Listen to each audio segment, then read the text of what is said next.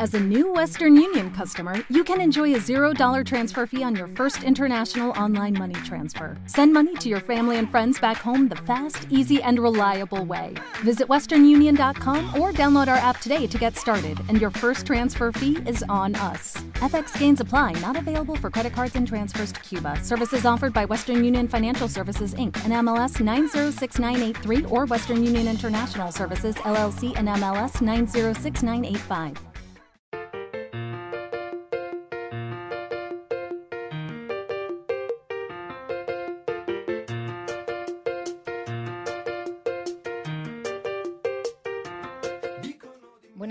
La Facultad de Comunicación y Humanidades y con Radio celebra la Semana de la Comunicación y nuestro programa no quiere ser menos. Durante una hora podrán escuchar un especial dedicado a la traducción literaria, vocación, profesión, diversión, todo en una tarde de libros. Para que nos hable de todo ello hemos aprovechado la ocasión de contar con un especialista en la Universidad Europea de Madrid, en sus aulas, Ramón Buenaventura, director del taller de escritura creativa de la Cátedra Carmen Posadas, a quien le acompañan tres estudiantes de primero de traducción, Fabricio Mormando, Alba Rico y Eleonora Serafini. Traducción poética, traducción estética, se puede vivir de la traducción literaria y Gambó, poeta de sensaciones, serán algunos de sus temas de conversación.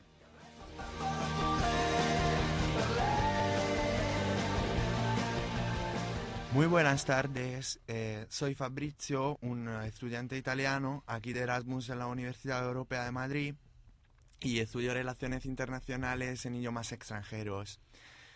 Eh, pues como primera pregunta, me gustaría preguntarle sobre su, trabajo, ¿cómo, cómo fue la, cómo has elegido entre muchos autores de traducir Ah, de traducir a un, poeta tan difícil como, como cree la crítica internacional y muy, o sea, como, como Rambo o Rembo, como mejor en francés. Buenas tardes. Eh, de hecho, de hecho, es Rambo quien, quien determina mi destino como traductor.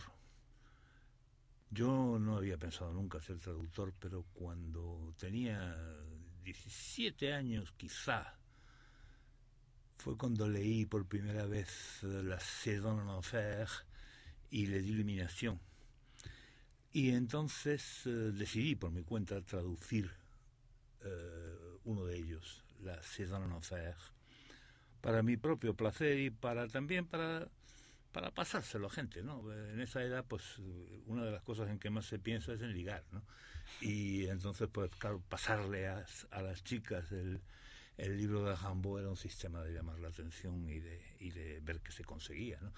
Eh, esa traducción eh, la hice, pues ya, te digo, con, desde luego con bastante menos de 20 años, quizá con 18 la terminé. Y bueno, pues se quedó en un cuaderno, creo que ni siquiera le llegué a pasar a la máquina, se quedó en un cuaderno y, pasaron muchísimos, muchísimos años, eh, tantos que, estamos hablando ya de cuando yo tenía cerca de 40 años, eh, estando yo, habiendo ya publicado ya dos o tres eh, o cuatro libros de poesía con Hiperión, un día, Hiperión es posiblemente la, editorial poética más importante de España, con Visor, ¿no? Un día hablando, pues, eh, pues eh, comentamos que no había en realidad ninguna traducción decente de Jambo, que todas las traducciones que se habían hecho de Jambo eran bastante malas. Y yo le dije a Jesús Munarriz, al, director y dueño de, de, de, Hiperión, que yo tenía una que si le quería echar un vistazo. le echó un vistazo y, bueno, y a los dos o tres días me, me, llamó por teléfono y me dijo que sí, que estupendo, que, que vamos a publicarla. Entonces yo la revisé un poquito, no la revisé mucho porque estaba muy ocupado haciendo otras muchísimas cosas en ese momento y, y se publicó. Y se publicó y tuvo y tuvo un éxito muy considerable porque es una es una traducción que ha tenido una cantidad de ediciones enorme que no produjo ninguna polémica, que la única polémica que hubo fue la que provoqué yo porque para justificar la, la traducción lo que hice fue ir señalando en diversos pasajes del libro lo que los demás traductores habían hecho mal. Un gesto no muy elegante, pero que, me servía a mí por lo menos para justificar el hecho de sacar una, una décima o undécima traducción de, de Rimbaud. Y bueno, pues fue, estupendamente, fue estupendamente y, y luego luego traduje ya nueva la iluminación las iluminaciones que no la había traducido en, ediciones anotadas y bilingües etcétera etcétera y luego la poesía no la hice yo la poesía mira poesía la, la eh, de Rimbaud me interesa la prosa poética, la, poesía en sí no me interesa mucho. Tiene dos o tres poemas extraordinarios, como Los Bateaux Ivres y alguno más, pero no, no está, creo que no está a la altura. o, digamos que es un poco más normalita. La poesía es normalita, es buena poesía normal. En cambio, la prosa poética es absolutamente extraordinaria, revolucionaria y marca un camino completamente nuevo en el desarrollo de la, de la poesía francesa. Entonces decía que, que esto fue lo que, lo que motivó en parte mi carrera como traductor, porque yo la verdad es que no tenía ningún currículo de traductor eh, cuando, cuando, cuando empecé a, publicar poesía y eh, no había traducido más que con 25 años. Traduje un libro que se llamaba La pauvreté des nations, La pobreza de las naciones, de René Gendarme, que, me lo, que fue un enchufe que me conseguí en el boletín oficial del Estado, me pagaron 50.000 pesetas y con las 50.000 pesetas del año 65 me fui a pasar el verano en Ibiza, donde todavía, donde todavía no había hippies, solo había beatniks, los beatniks que son los abuelos de los hippies. O sea que estamos hablando de, ese, ese, era mi único antecedente en traducción. Bueno, y luego pues, eh, pues, pues fíjate, debo de llevar bastantes más de, de 50 libros traducidos y no es que no es que yo me considere traductor por encima de todo, yo por encima de todo me considero escritor, desde luego, no traductor. Pero tengo que admitir que sí, que soy traductor, claro, naturalmente. Eh, un señor que ha traducido 50 libros no puede negar que es un traductor. Y me gustaría saber cómo ha influido la lectura de una estación de Ancedone en Enfant, no sé, yo no sé traducir, no, no hablo francés, por eso mi pronunciación de francés es fatal. Pero si, si eso ha influido, o sea, en su escritura, porque, claro, el poeta eh, Rambo escribe, escribe una cita en Infuar de cuando se retiene Roche, ¿no? Mm. Y está enfadado. Bueno, eso es muy... O sea, no es crítica literaria, no soy crítico literario, pero eso se ha, ha influido en en su modo de ver la vida, el pensamiento de un el pensamiento tan, tan y tan difícil y tan, o sea, joven, porque es un pensamiento joven lo de, lo de Rambo, y si usted se sentía un poco maldicto, como, como el, en, porque eso... Rambo no, no era maldito, eh, Rambo no es un maldito, el maldito es el mundo, para Rambo. Es decir, si Rambo deja de escribir en un momento determinado es porque se enfada con el mundo porque el mundo no le hace suficiente caso y la agarra y se marcha a, Harar a vender café, pensando que ahora es cuando se va a entrar el mundo porque ahora se va a hacer multimillonario, va a volver a Francia con cinturones repletos de oro y va a poder machacar a todos los que lo han humillado en París no haciéndole caso. Es un personaje muy especial. Es difícil que la vida de Rimbaud pueda influir en una persona como yo. Eh, la escritura, la escritura, pues eh, las influencias literarias son dificilísimas de, saber en lo que respecta a uno mismo. Uno mismo no, no, está nunca muy seguro de qué es lo que le ha influido qué es lo que ha contado, qué lectura es la que ha determinado el modo de escribir, si alguna, porque a veces, a veces las influencias son de la vida misma, las influencias son de los amigos, de las amigas, de una película, de, de, una puesta de sol, de yo qué sé, de, montones de cosas. ¿no? Pero Rambo tiene una cosa extraordinaria, que es una capacidad de comunicación de la sensación. Es un poeta sensacional, en el sentido estricto de la palabra. Es un poeta que transmite las, sensaciones como quizá ningún otro lo ha hecho nunca. Y eso, en eso sí que me he fijado, en eso sí que, sí que quizá eh, me ha orientado un poco, digamos, la, escritura. Pero, pero no, no creo que, nadie, no creo que ningún crítico pudiera detectar ninguna influencia de Rimbaud en lo que en lo que yo escribo. Estoy mucho más cerca de los poetas, de los, de los grandes poetas eh, americanos e ingleses del siglo XX que de los grandes poetas franceses del XIX, quitado quizá Mallarmé, que, que ahora mismo es para mí el poeta superior del siglo XX, del siglo XIX francés, aunque uno va cambiando de opinión a lo largo de los, años. Cuando yo tenía 17 o 18 años, casi consigo que me suspendan en literatura de quinto curso porque me peleé con la profesora, porque la profesora era una fanática de López de Vega, y yo por llevar la contraria decía que López de Vega era una porquería. y que López de Vega era malísimo, y que yo no leía a López de Vega ni aunque me arrastraran cuatro elefantes. Eh, y bueno, pues al final, pues ahora mismo si me preguntas quién es el mejor, quién ha escrito los mejores sonetos de la lengua española, pues López de Vega, sin duda ninguna, ¿no? Pero van cambiando, va cambiando la cosa. Afortunadamente, pues sería tremendo que a los 17 años uno se quedara fijo en los gustos y que ya no evolucionara más. Son muchos años la vida. Acaba enseguida, ¿eh? pero, pero mientras dura parece, parece larga. Usted ha dicho que las películas tienen siquiera influencia. ¿Y qué piensas si has visto el, bueno, la película más famosa sobre de, de Rambo, de eh, Total Eclipse, que sería Poetas desde los infiernos, no sé la traducción, no conozco mm. la traducción. Esa peli con DiCaprio a las primeras... Sí, sí la he visto. Pero, y pero si piensas, o sea... No sé lo que pienso porque no me acuerdo de la película. Es decir, que debí de verla, debí de verla en un estado cataléptico porque no, no, me acuerdo, no me interesó absolutamente nada. No, no eh, Leonardo DiCaprio haciendo de Rambo, pues ¿qué vamos a hacer? No, no, no se puede hacer de Rambo es imposible. Rambo no, no, se parecía para nada a Leonardo DiCaprio. Y bueno, que además, ¿qué más da que se parezca o no se parezca? Eh, la historia que cuenta la película es la historia de, la biografía de Rambo, que a mí no me interesa, además no me la creo. Eh, lo único que me creo de Rambo es su escritura. Y su escritura, naturalmente, no estaba en la película, evidentemente. Si yo digo que el cine tiene ahora mismo una gran influencia en, la, en, la, en los escritores, es por un hecho muy sencillo. Hoy en día todos hemos visto muchas más películas que leído libros.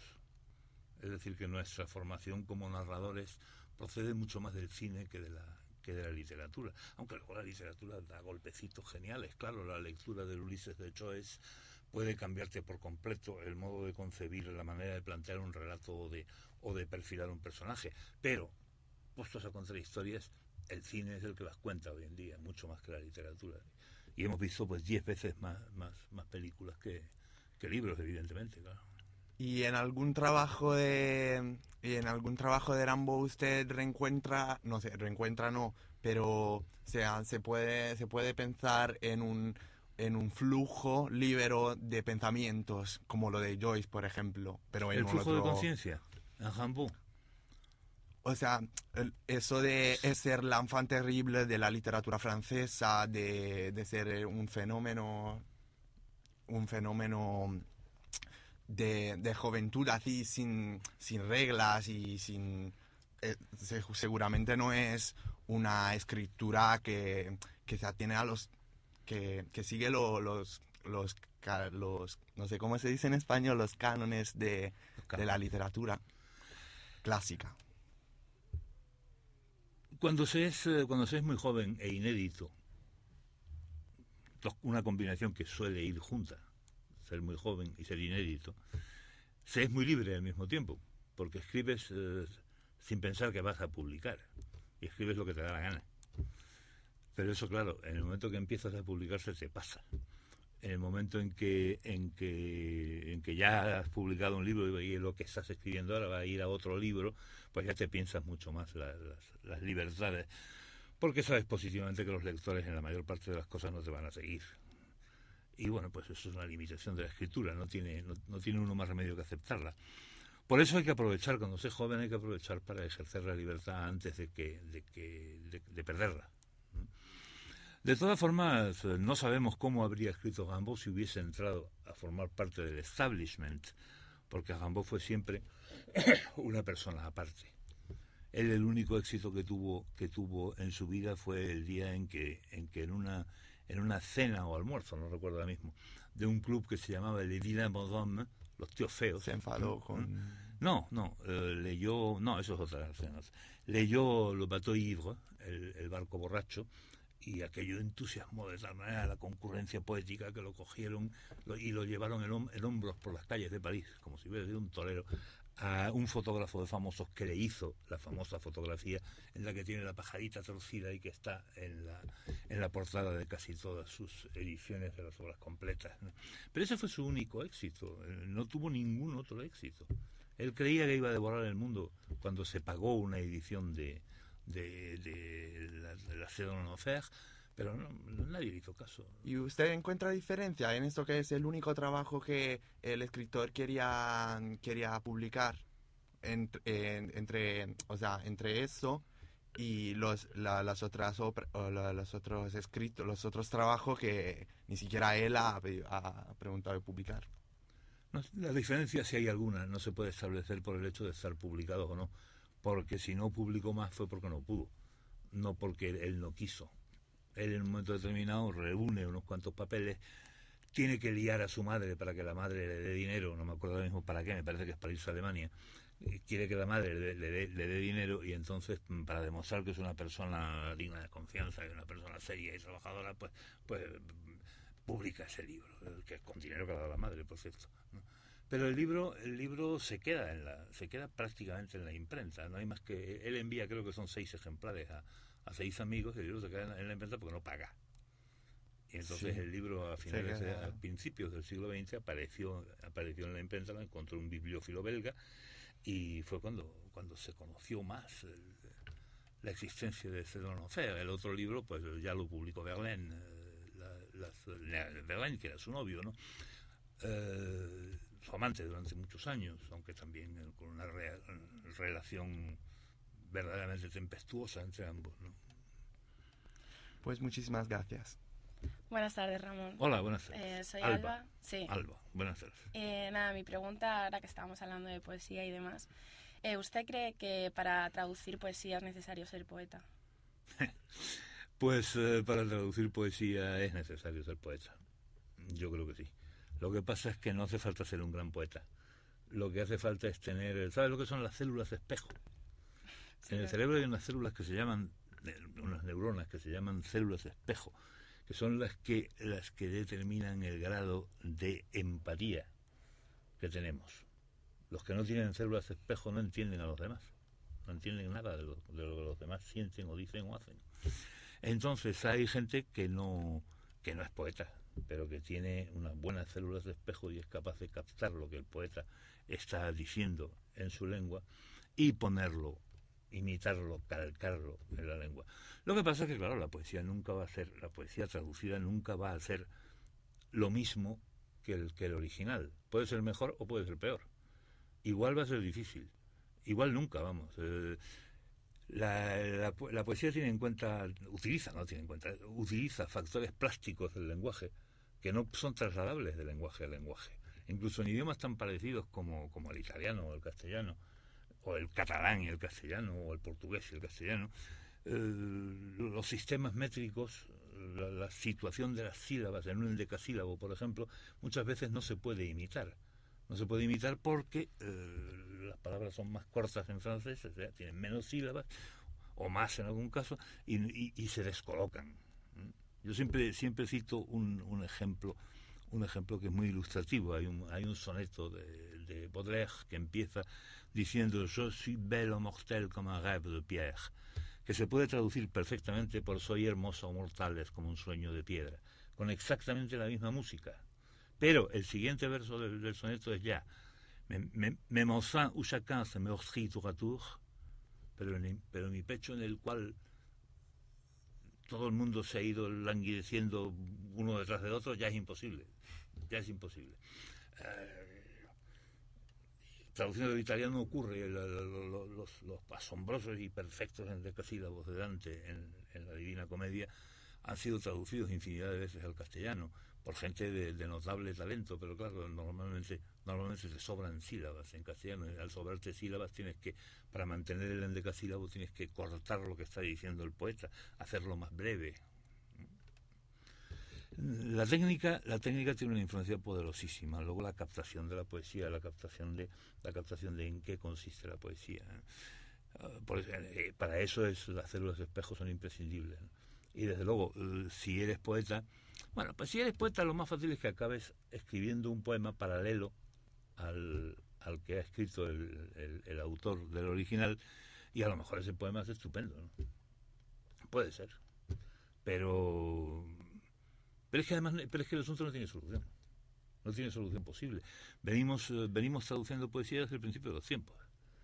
Y si no la hubiéramos traducido, pues, eh, pues no se conocería la Ilíada y la Odisea. La Ilíada y la Odisea son básicamente intraducibles. Todos los recursos, todos los recursos eh, poéticos de la lengua griega del siglo menos 10 o menos 8, según creamos a unos u otros autores, son irrepetibles en castellano. Entonces, ¿qué hacemos? ¿No traducimos? Porque no podemos alcanzar el ideal, no traducimos. Porque no podemos alcanzar el, ideal, no vivimos. No hay más remedio que, que, hacer lo que se puede, normalmente. Y, y bueno, muchas veces se puede, mucho. Hay traducciones por ahí muy buenas. Y traducciones espantosas, claro. Pero tanto de poesía como de prosa, como de torsos de calendario. Tú no sabrás lo que es un torso de calendario, pero antes había unos tacos, unos calendarios que eran un taco que se iba arrancando la hoja y detrás de cada hoja con la fecha venía una anécdota, una, un, dicho célebre de algún, de algún autor, eh, la vida de algún santo. Eso es el dorso de una hoja de calendario. Sí, lo he conocido. Sí, lo conoce, hombre, se siguen vendiendo. Más. Pues, pues, bueno, mi siguiente pregunta, como todos sabemos que usted ha traducido textos literarios, eh, quería saber si realmente se puede vivir únicamente con, de la traducción literaria o hay que compaginarlo con otro trabajo, si es una vida fácil, vaya. No se puede vivir de la, de la traducción literaria, es completamente imposible. La traducción literaria es la traducción peor pagada de todas, con mucha diferencia.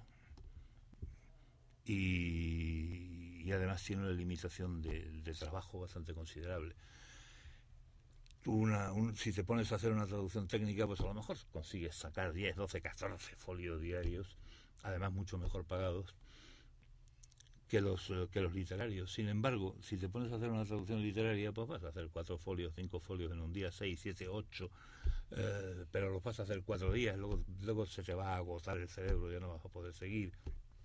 Pero es que lo de menos ya es lo que tú rindas, lo peor es lo que te pagan en ese momento, en ese momento una persona que está empezando eh, su carrera de traducción, de traductor literario, y consigue un trabajo, combinación que no se da todos los jueves, y consigue un trabajo, a lo mejor le van a pagar 7, 8, 9 euros folio, folio 9 no, no creo, 7 u 8 euros folio, y un folio son 2.100 matices, es decir, 70, 30 eh, líneas de 60 espacios, y para ti, eh, que estás empezando ahora, pues seguramente, a no ser que seas un genio de traducción, que puede serlo, eh, seguramente traducir un folio te puede costar una hora, o una hora y media, o dos.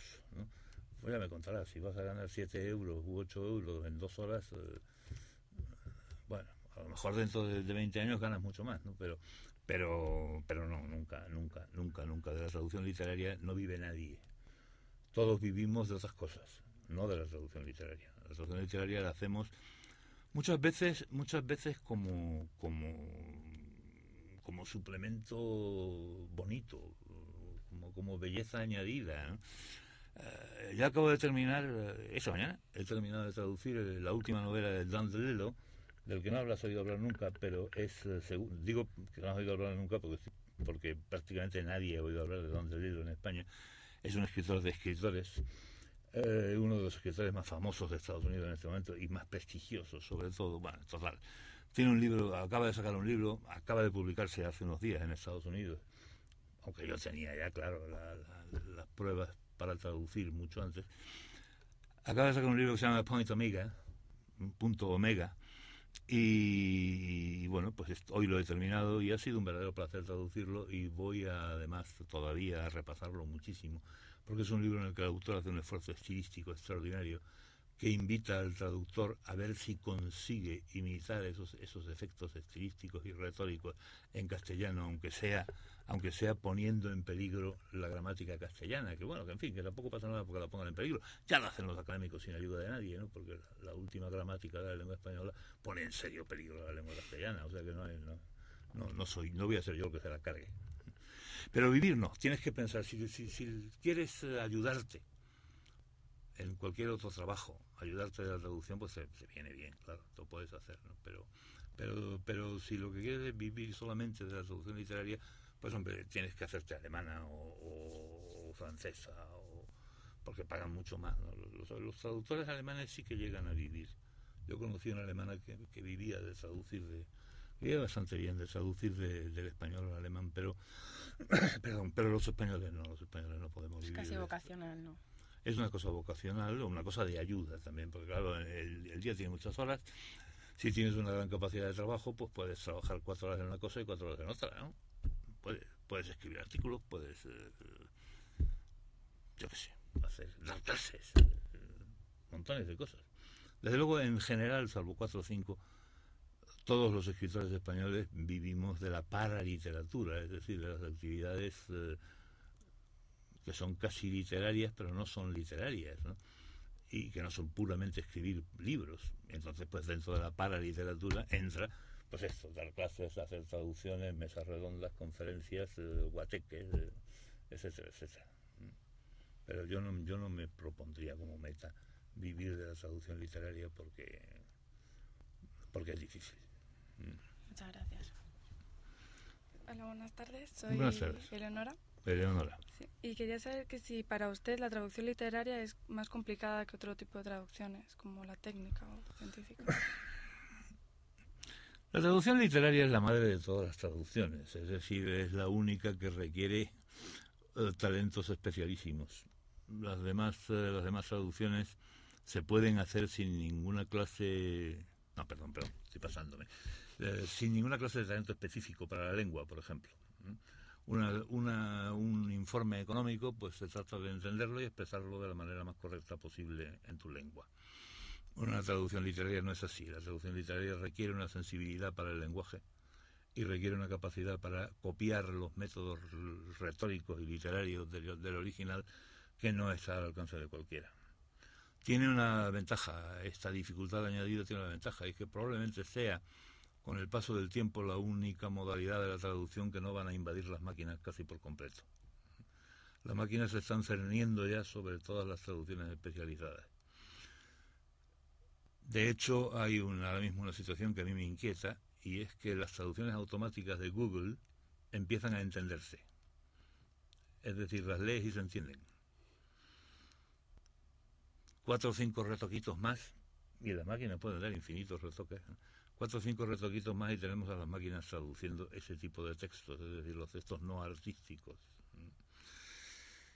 Cuando esto suceda, pues eh, vamos a tener problemas. Posiblemente vamos a entrar en una, en una época de, deterioro total y absoluto del lenguaje, de todos los lenguajes, no, no del español, de todos los lenguajes, porque lo que va a prevalecer cuando las máquinas ganen va a ser el se entiende entonces va a poner torcer izquierda, puntada a la derecha. Y ¿esto qué es? Eh, bueno, pues se entiende, ¿no? entonces, como se entiende, pues ya vale. Y, vamos, y a lo mejor, por influencia de esto, acabamos hablando todos así. Yo espero no verlo. Pero vosotros, pues sois muchísimo más jóvenes, con un poco de suerte, a lo mejor termináis hablando así. como Esperemos que no, esperemos que no. Pero desde luego, eh, la traducción literaria va a ser mucho más difícil que la, que la cojan las máquinas va a ser difícil. Para que las máquinas la, cojan tendrán que inventar un ordenador capaz de copiarme el cerebro. Sí, bueno, lo harán, naturalmente lo harán. Un ordenador que me copie el cerebro, lo ponga en el disco duro, eh, lea el texto y lo traduzca como yo lo traduciría. Eso, eso va a ocurrir, claro está. Pero eso no va a ocurrir, espero que no ocurra en los próximos 100 años, digamos. O sea, que desde luego a mí no me pilla, ni a mí ni a vosotros os va a pillar. Pero en la técnica sí, la técnica, la técnica va, va a acabar maquinándose, maquinándose mucho. Pregunta. Muchas gracias, Ramón. Muchas gracias. Muchísimas gracias. Gracias.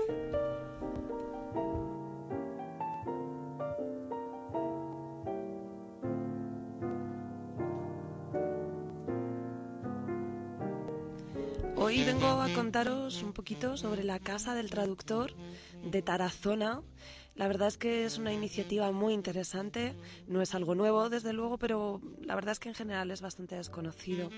Eh, la Casa del Traductor es un espacio de encuentro para traductores, eh, un poco al servicio de combatir la soledad y la precariedad en la que los traductores literarios se encuentran. Su objetivo es facilitar la mejora de los resultados de su trabajo, facilitar el encuentro entre los traductores de distintas nacionalidades para mm, bueno, pues eh, establecer intercambios lingüísticos y a, a, ese efecto, para ese fin, tienen varias becas que proporcionan dinero para pagar la estancia y la manutención durante el tiempo de trabajo en la traducción.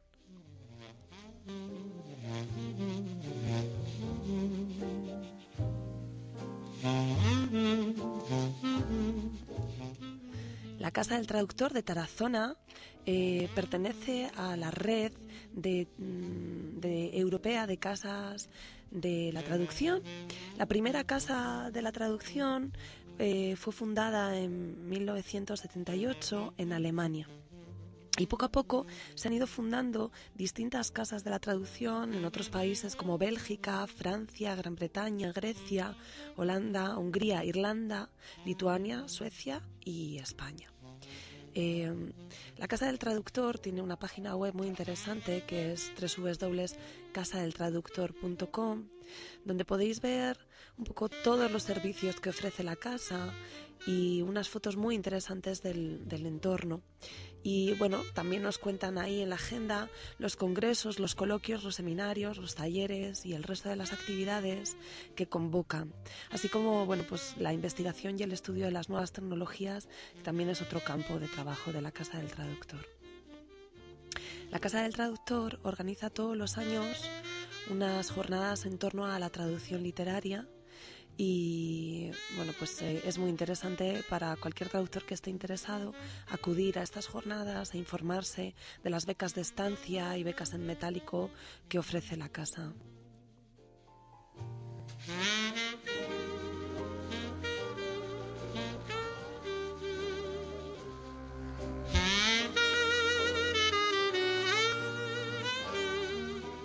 Finalmente, para más información acerca de la red europea de casas y colegios de traductores literarios, porque probablemente alguno de vosotros esté interesado no tanto en quedarse en su país, sino marchar a otro país donde, donde traducir una obra literaria le vaya a resultar más fácil, porque se va a encontrar con hablantes de la lengua de la obra de la que va a traducir, puede encontrar fácilmente información en la página web de ACED, la Asociación Colegial de Escritores, en su sección de traductores que es www.acet.org y ahí va a Red Europea de Casas y Colegios de Traductores Literarios y tiene toda la información detallada de las distintas casas que hay en Europa.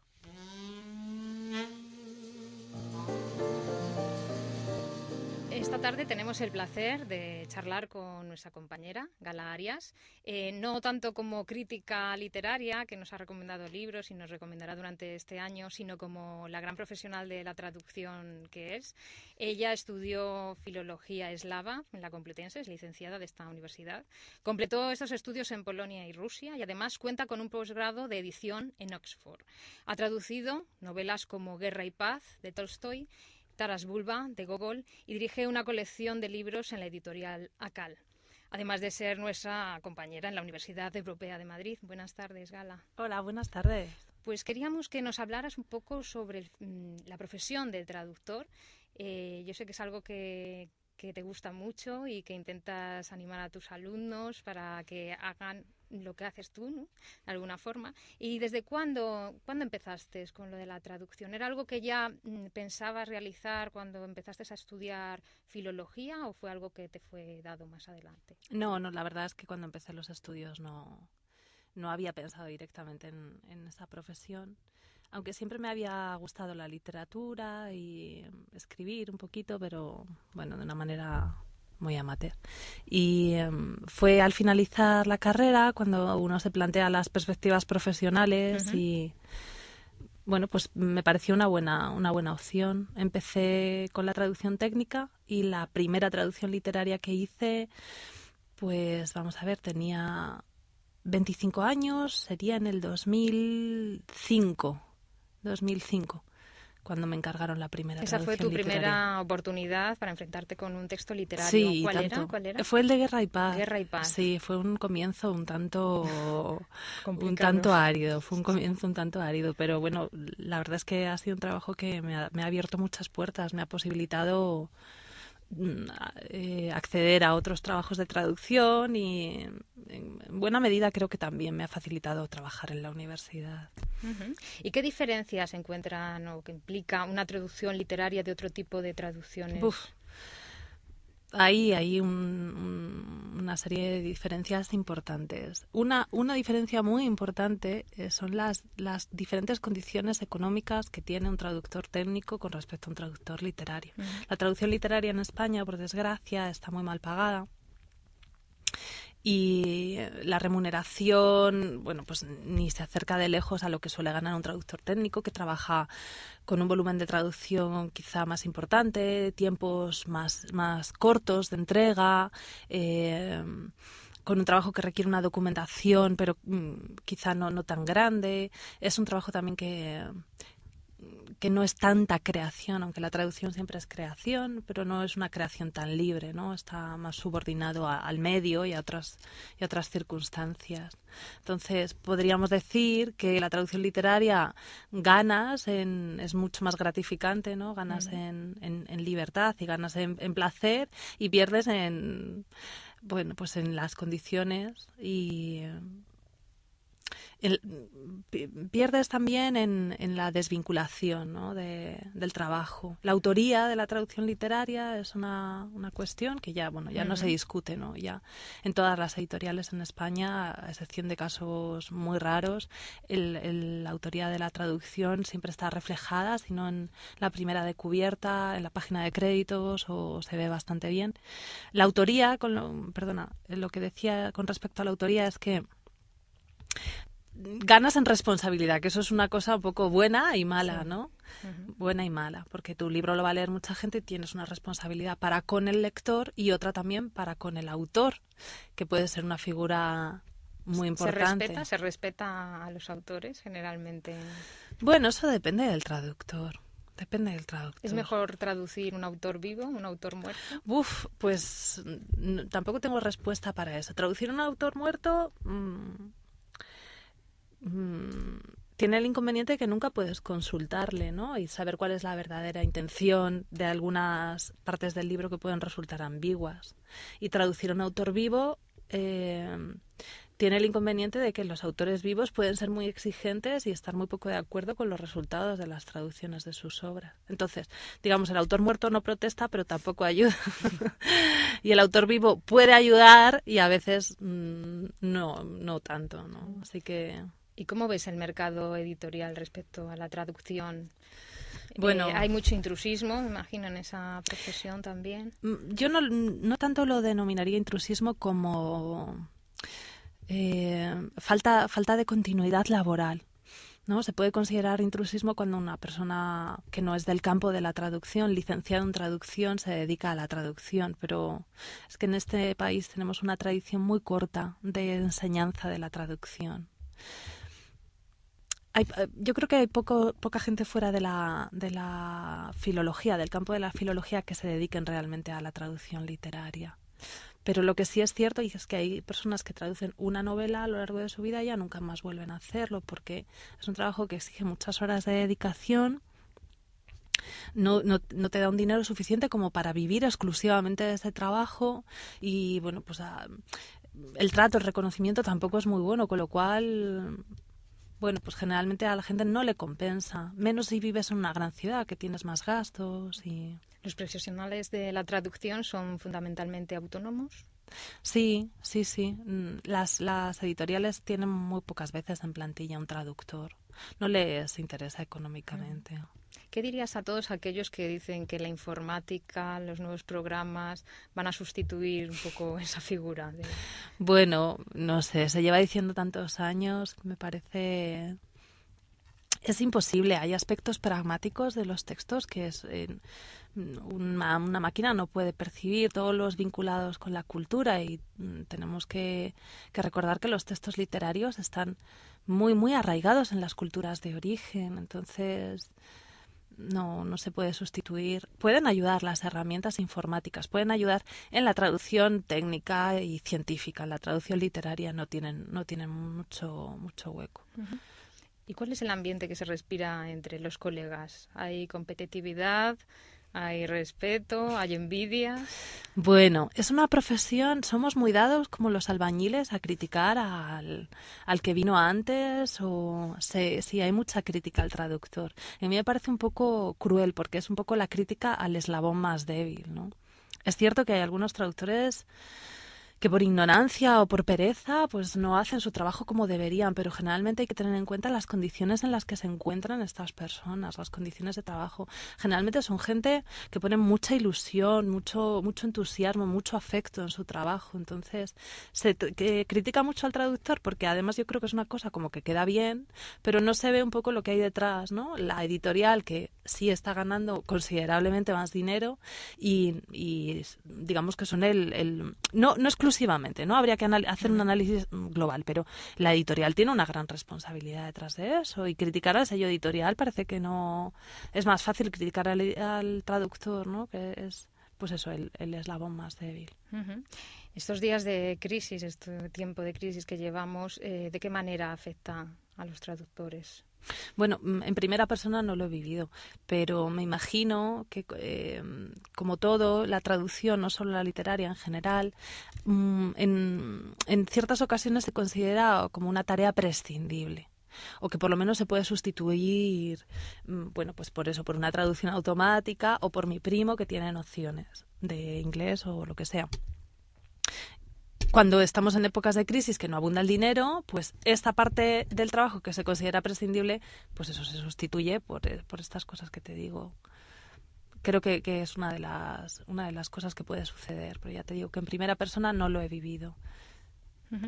Y luego quería preguntarte, más relacionado con la literatura, que nos dijeras algún título, alguna traducción que sea excepcional por un lado por ser muy fiel al autor y otra que haya quizá mejorado al propio autor. ¿Nos podrías decir algún que haya mejorado al autor. Es que eso es difícil de decir, pero sí te puedo recomendar una traducción que está muy bien hecha, con mucha, con mucha honestidad, con mucho trabajo y con mucho respeto al texto original, aunque el texto original creo que casi es inmejorable, que es la traducción de Marta Rebón de Vida y Destino. Me mm, simplemente que tiene un premio además. tiene un premio tiene un premio a la traducción del, del ruso al castellano el primer premio de hecho y muy merecido porque es un trabajo es un trabajo increíble muy bien hecho muy muy bien hiladas las palabras muy conmovedor en su mensaje eh, mérito por supuesto del autor del texto original que se llama Vasily Grossman. Está está en Galaxia Gutenberg, si no me equivoco.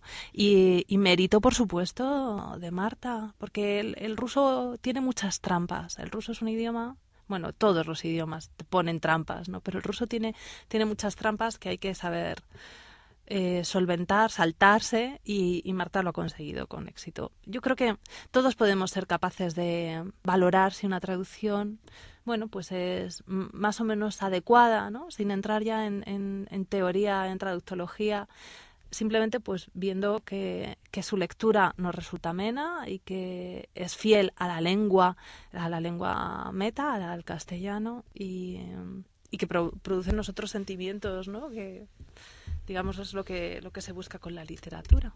Háblanos brevemente de la, de la colección que tú diriges, ese proyecto que es bastante, estás muy animada con él. Sí, sí, sí, la verdad es que ya el hecho de tener una colección de clásicos de la literatura eslava, pues para mí como filóloga, eh, como eslavista, pues es un, es un placer. Em, la colección es una colección abierta, que no tiene ni principio, bueno, principio sí, como todo, pero final no tiene. De hecho, se espera que dure muchos, muchos años y, em, abarque muchos, muchos títulos. Hasta la fecha tenemos siete títulos, si no me equivoco. Em, estamos intentando seguir una línea eh, de empezar con los autores rusos más conocidos, rusos porque la literatura rusa dentro de las eslavas es la más conocida, y ir bueno sacando también pequeñas joyas menos conocidas. Entonces, la primera obra que salió fue El jugador de Dostoyevsky, de los grandes autores como Dostoyevsky, como Tolstoy, como Turgenev, estamos procurando sacar una obra, una gran obra magna y luego una, una novela un poco más pequeña y menos conocida por el gran público, es el caso del jugador.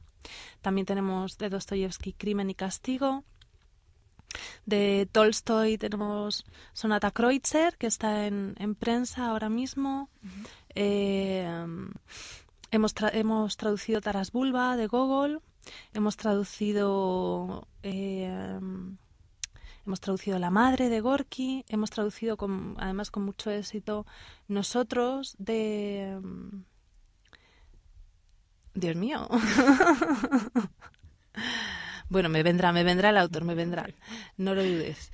Eh, tienes enfrente a un especialista de, de sí, pero ¿cómo se me ha podido olvidar? Bueno, el último libro, sí, el último, la última traducción. De Samiatin, nosotros de Samiatin, sí. La última traducción que se ha publicado ha sido El héroe de nuestro tiempo de Lermontov. Y la verdad es que yo creo que nos ha quedado muy, muy bonita. Nos ha quedado muy bonita. Tuvimos ahí unas... Puedo dar fe. Puedes, puedes dar fe, puedes dar fe, gracias. tuvimos nuestras dudas con respecto al título, porque hasta el momento se había traducido como un héroe de nuestro tiempo, y dado que el ruso no tiene artículo, ni determinado ni indeterminado, y nosotros lo hemos traducido como el héroe de nuestro tiempo. Bueno, gracias, Gala. Creo que han sido muy interesantes tus respuestas y seguro que algunos de nuestros oyentes incluso quizás se interesen por esta profesión y te puedan tener a ti de profesora en el nuevo grado de la Universidad me Encantaría, me encantaría. ¿Cuál es el nombre de este grado? El grado se llama Grado en Traducción y Comunicación Intercultural. Muy bien, muchísimas gracias, Gala. Gracias Nos seguimos viendo y oyendo. Sí. Desde el grado de traducción, en concreto en la asignatura Iniciación a la Traducción de primero de grado, hemos promovido durante todo el semestre actividades radiofónicas que han servido de difusión de la tarea tan importante que realizan los traductores literarios y además de reflexión sobre los resultados de ese trabajo. Estas actividades consistían en el análisis de una obra y su traducción, centrándose en los aspectos culturales difíciles de adaptar y viendo cómo se han resuelto cada uno de ellos.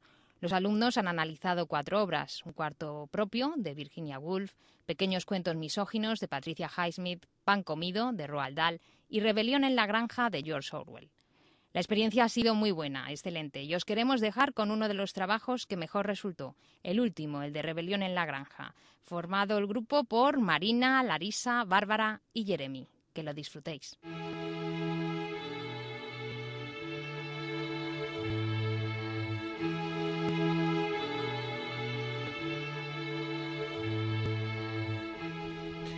Buenas, tardes, a, todos. Hola, yo soy Bárbara de Madrid. Yo me llamo Marina y soy de Cádiz. Yo soy Jeremy y soy un estudiante francés de Erasmus.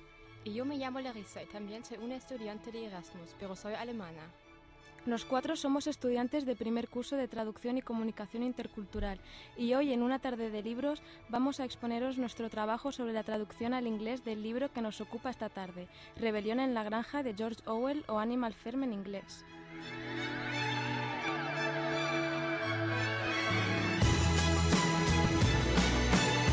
Antes de empezar con el análisis por capítulos de la traducción de la obra, vamos a hablaros brevemente de la obra, de las traducciones del título de esta y por último de sus posibles traductores. Rebelión de la Granja, en inglés Animal Farm, es una novela satírica acerca de un grupo de animales en una granja que expulsan a los humanos y crean un sistema de gobierno propio. Buscando información sobre la obra, encontramos que existe una película animada dirigida por John Batchelor y John Alas, que es fiel al relato original del libro, pero tiene distinto final. También encontramos una canción directamente ligada a la obra del grupo Pink Floyd, llamada Animal.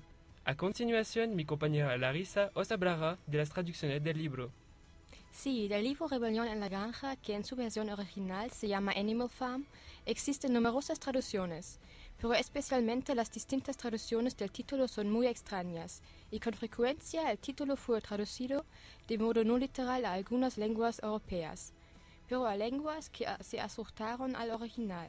Así la edición francesa se llama La Femme de Animaux, en alemán Femme de Tiere, en holandés Dierenbeuterei, en rumano Ferma Animalelor, y en la edición italiana se llama La Fattoria degli Animali.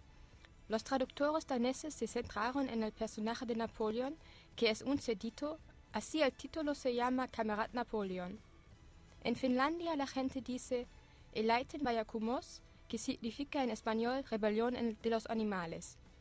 E incluso en portugués existen dos distintas traducciones del título. O triunfo dos pochos en Portugal y en Brasil Arrebolachao dos bichos. Y ahora mi compañera Marina hablará de los traductores.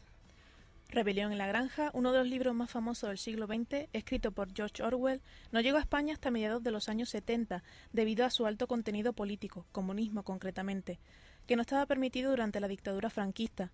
Sin embargo, esto no impidió que el libro llegase a zonas de habla hispana, como Sudamérica, y es allí donde se hace la primera traducción al español de esta obra. La realiza Abraham Sheps, economista del que apenas tenemos datos.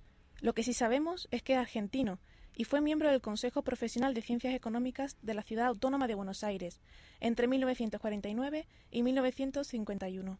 Esta primera versión llega a España en 1973. Aún así, Jeps es el autor menos conocido de esta traducción, pues actualmente se edita la versión en castellano de Rafael Abela, historiador de la vida cotidiana en España, que falleció el 23 de diciembre del pasado año. Químico de profesión, trabajó en esta industria hasta que escribió La vida cotidiana durante la Guerra Civil, y de esta manera fue pionero en la aplicación de la microhistoria en nuestro país. Fue miembro de la Asociación Colegial de Escritores de Cataluña y se convirtió en socio de honor de la misma.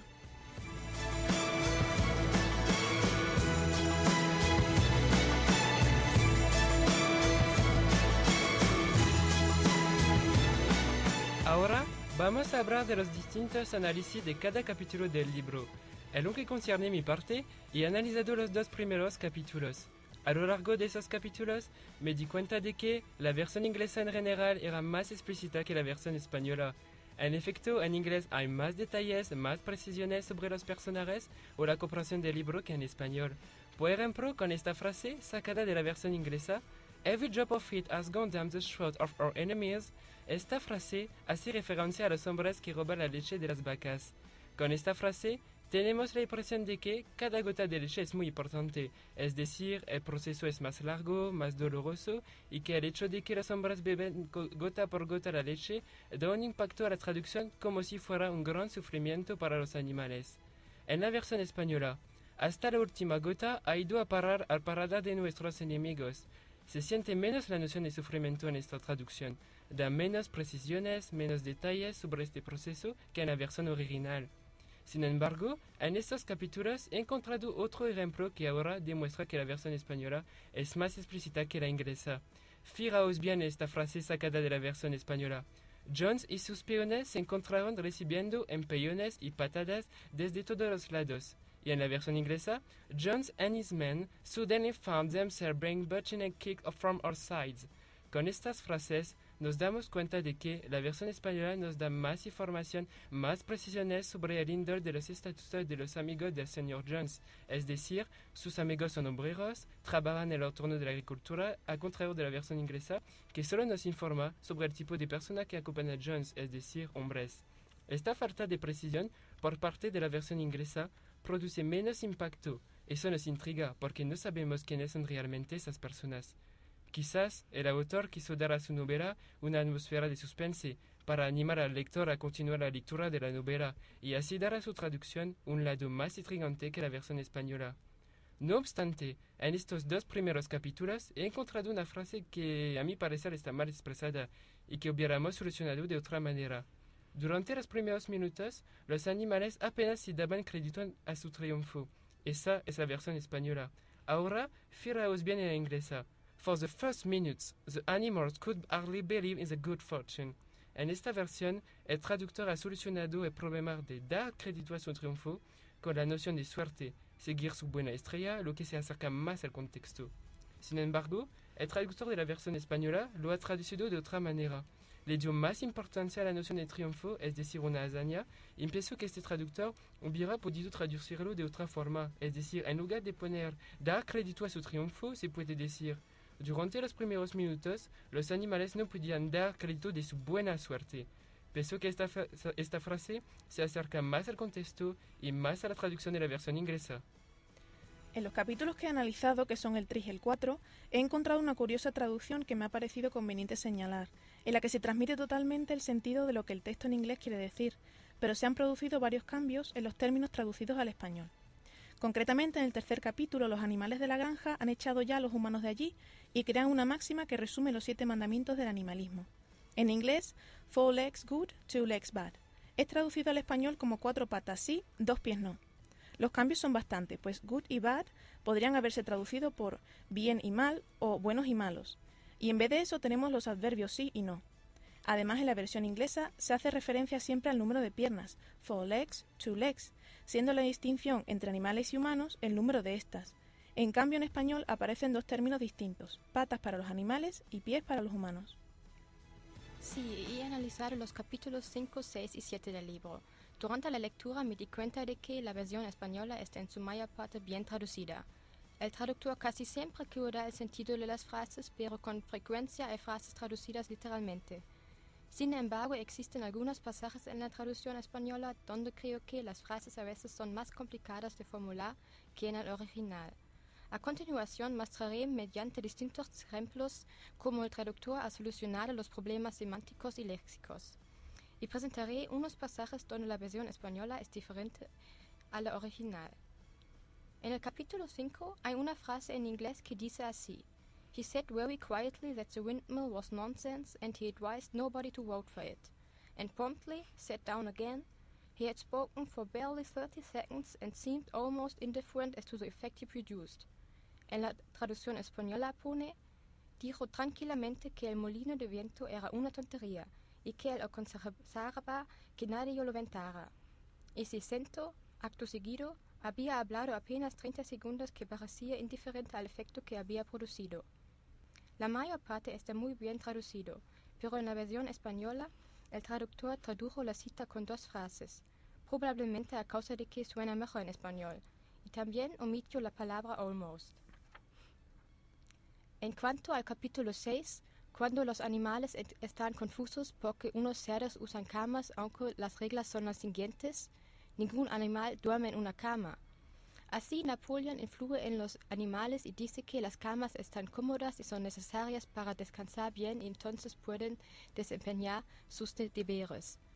Además, Napoleón presiona a los animales dado que les preguntan que quieren volver a ver Jones. You would not have us too tired to carry out our duties? Surely none of you wishes to see Jones back. El autor usa preguntas, mientras que en español se usa No nos queréis tan cansados como para cumplir con nuestros deberes. Sin duda, ninguno de vosotros deseará que vuelvan Jones. No está formulado como una pregunta, sino como una declaración que no deja lugar a dudas. También en el capítulo 6 encontré un préstamo. And to have a bushel to anyone who brings him to justice, a full bushel to anyone who captures him alive. La versión española conserva la palabra bushel de la lengua de origen, probablemente porque la lengua de llegada no dispone de una correspondencia lexicalizada. Así es decir, y gratificaré con medio bushel de manzanas al animal que lo traiga muerto, todo un bushel al que lo captero vivo. Además, a mi opinión, la frase del texto de llegada es más concreta que el texto de origen dado que la versión inglesa usa la expresión who brings him to justice, al contrario del español, al animal que lo muerto. Pero en inglés el fragmento no significa matar. En efecto, es cierto que el lector puede imaginar a lo que el autor se refiere, pero en la versión española es expresa directamente sobre el hecho de que Napoleón opina. En los últimos tres capítulos que analicé me di cuenta de algo que me pareció curioso y que se da a lo largo de toda la obra y es que al traducir la obra al castellano el traductor se ha tomado muchas libertades, pero no al nivel terminológico, sino que, por ejemplo, en el capítulo 8 de la versión original inglesa, Orwell pone términos en mayúsculas para dar más hincapié e importancia a esa o esas palabras. En cambio, al traducir, el autor emplea minúsculas para esas palabras.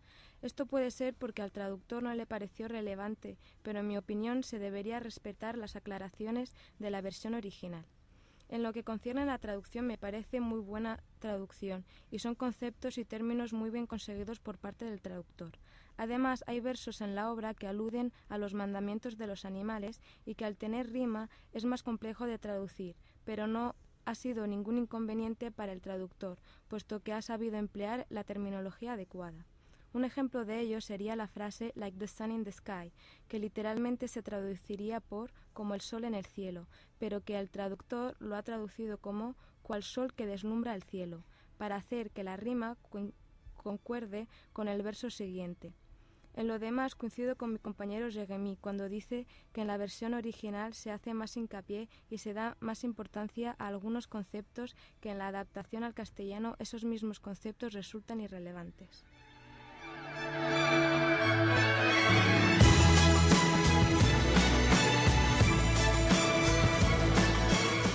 A mí me encantó tanto ver la película como leer la novela, porque ambas prueban como con la literatura se puede aprender historia e invitar a pensar y reflexionar sobre la realidad. En efecto, ambas nos invitan a encontrar una solución a lo que concierne al comunismo y la solución a la rebelión en la granja es la democracia, separación de poderes y representatividad política, separar al gobierno del Estado. Y la solución está aquí, por la conquista de la libertad política. Al igual que mi compañero, me ha gustado mucho la novela. Además, la obra constituye un análisis sencillo a la vez que formidable de la corrupción que engendra el poder, en cualquier nivel. También posee un doble nivel de profundidad, lo que hace posible que el mensaje del libro difunda el caso particular del régimen soviético y sea captado incluso por los niños que ni siquiera conocen la historia de la URSS. Para mí, Rebelión en la Granja es una excelente metáfora sobre la Revolución rusa, sobre todo si se toma en cuenta cuando se publicó. Fue una gran ejecución del autor refleja un fenómeno social tan contemporáneo. Así no es sorprendente de que este libro es un clásico, especialmente si se habla del comunismo. Es una historia bien contada, fácil para leer y entender, y si salva algo sobre la revolución rusa, es casi increíble de constatar cuántos paralelos se puede encontrar a la realidad. Es una novela muy enriquecedora, no solo para un traductor, puesto que se combina política, rima y multitud de términos de distintos campos, sino también a nivel cultural.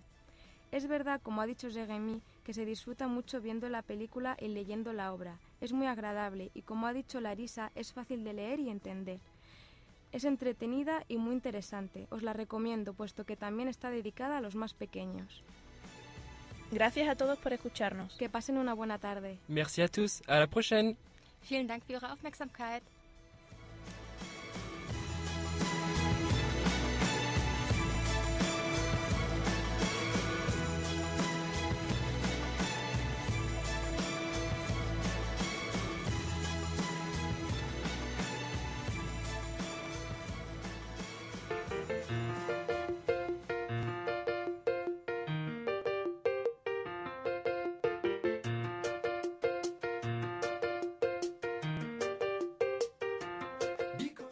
Con el trabajo bien hecho de nuestros alumnos nos despedimos. Ya saben que pueden escucharnos en internet, en Wencon Radio, o bajarnos de la plataforma iVoox.